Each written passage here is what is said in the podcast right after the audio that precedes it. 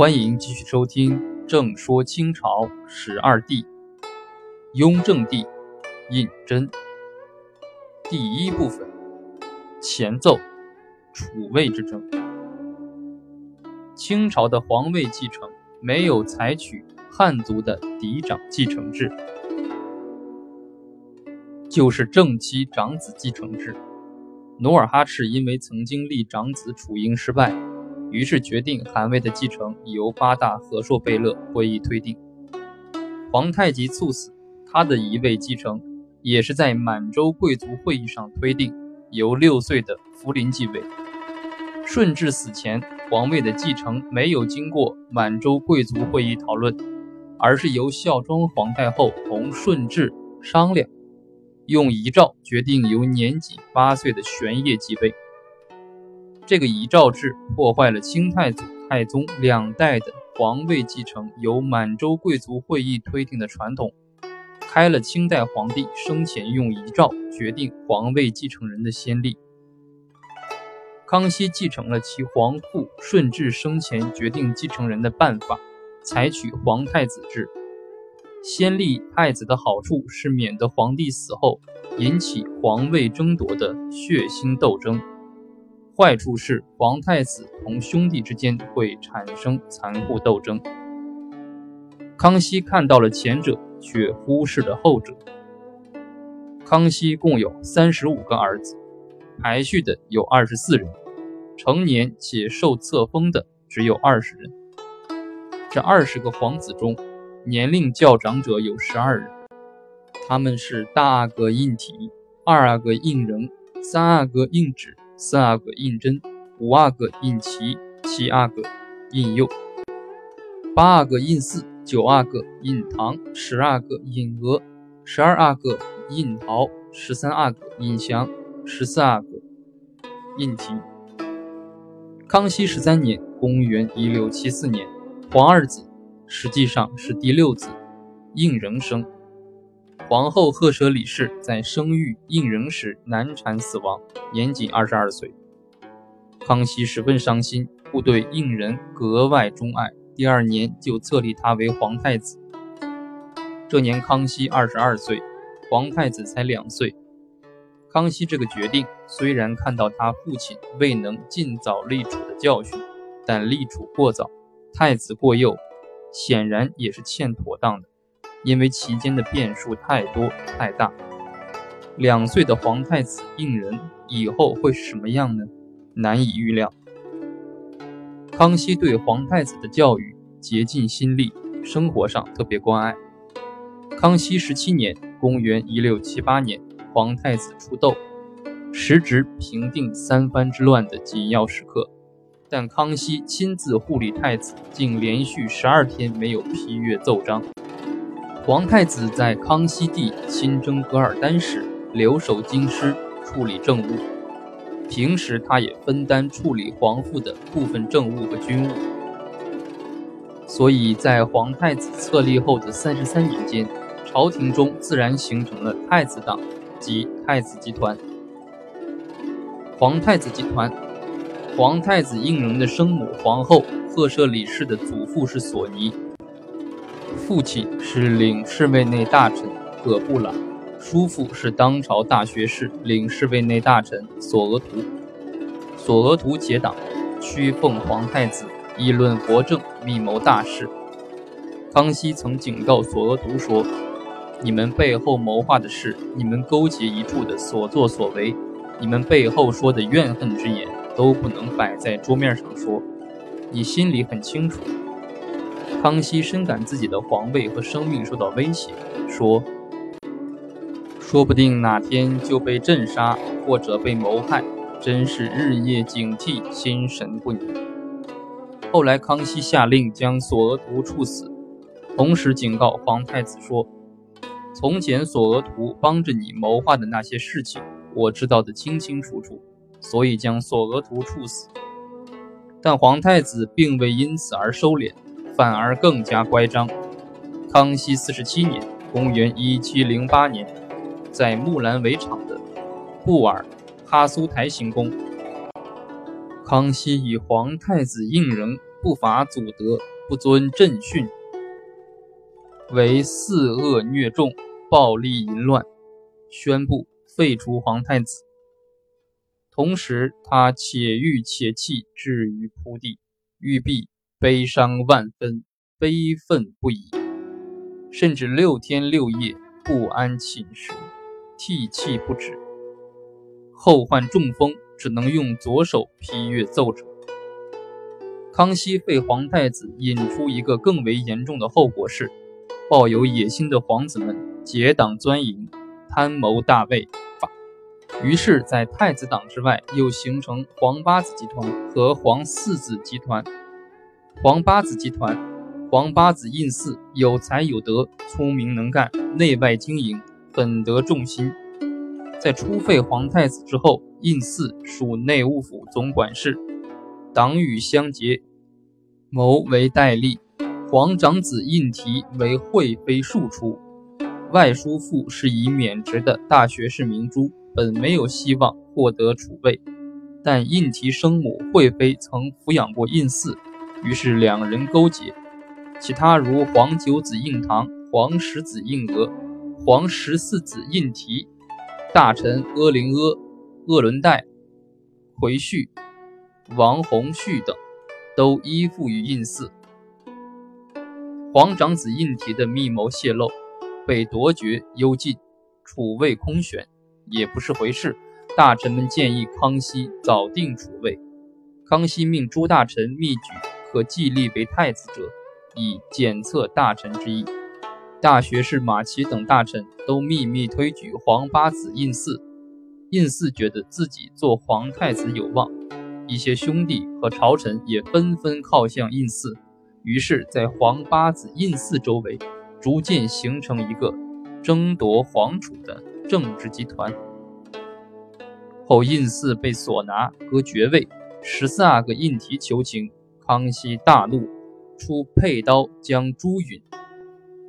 允其跪报劝旨，诸皇子俯地叩头，恳求皇父息怒。康熙帝怒气稍解，命诸皇子鞭挞允祀。康熙看到废皇太子后，诸子争夺储位斗争更为复杂，也更为激烈。康熙四十八年（公元一七零九年），复立胤仁为皇太子。诸皇子明白，既然皇太子第一次能被废掉，也可能第二次被废掉，于是皇太子集团和皇八子集团之间的斗争更加激化。康熙五十一年。公元一七一二年，康熙决定再废皇太子，对其党羽恨之入骨，严厉惩罚，如将尚书骑士武以铁钉钉其五体于壁而死，将死于狱中的步军统领托和其错尸焚烧。这样形势越发复杂，在皇太子集团和皇八子集团之间的皇四子胤禛也逐渐形成集团。皇四子集团，皇四子党包括胤禛的十三弟允祥、十七弟允礼，以及隆科多、年羹尧等。胤禛颇有心计，细心观察，不露声色。他对皇太子的废立窥测风向，暗藏心机。他对皇八弟胤祀集团既不服从，也不作对。他养听复言，安静守分，潜心佛法。广结善缘，巧妙地将自己隐蔽起来。他对皇父表示忠孝，又尽力友善兄弟，并交好朝廷诸臣。对其同母所生的皇十四弟允提，却不去交结，听任其同皇八弟胤祀结党。当皇太子党和皇八子党争得鱼死网破的时候，在皇父兄弟。王公大臣们将视线集中于皇太子党和皇八子党的时候，他以不争为争，坐收渔人之利。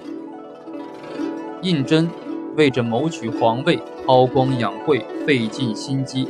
他的心腹戴铎在康熙五十二年为他谋划道：“楚英明之父子也，不露其长，恐其见气；过露其长。”恐其尽疑。此其所以为难，楚众多之手足也。此有好语，彼有好色，此有所争，彼有所胜。此其所以为难。其诸王阿哥之中，俱当以大度包容，使有才者不为忌，无才者以为好。戴铎提出的策略是，对皇父要成孝，适当展露才华，不露才华，英明之皇父瞧不上；过露其长，同样会引起皇父猜疑。对兄弟要友爱，大度包容，和睦相待；对事对人都要平和忍让，能和则和，能结则结，能忍则忍，能容则容，使有才能的人不记恨你。没有才能的人，把你当做依靠。雍正帝基本按照上述策略，一步一步地绕过皇位争夺中的险滩暗礁，向着皇帝的宝座曲折行进。成孝皇父，胤禛之道，博得皇父的信赖和喜欢，是自己一生事业中最为重要的事情。他抱定一项宗旨，就是成孝皇父。如在诸皇子争夺皇位激烈之时，他极力表现出对皇父的诚与孝，既不公开竞争，且劝慰皇父保重。康熙帝第一次废太子后，大病一场，胤禛入内，奏请选择太医及皇子中稍知药性者，允旨、允嗣、允琪和自己检视方药。服侍皇父吃药治疗。康熙帝服药后，病体逐渐痊愈。于是，康熙帝命内侍梁九公等传谕。当初拘禁胤禛时，并没有一个人替他说话，只有四阿哥深知大义，多次在我面前为胤人保奏。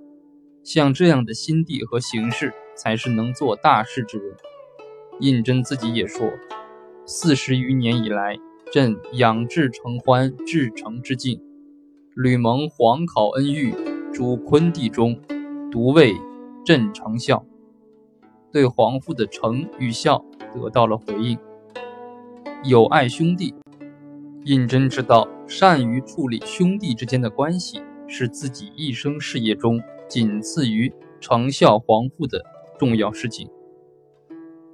他在随驾出京途中，做早起祭都中朱棣时说：“一雁孤鸣惊旅梦，千峰攒立动诗思。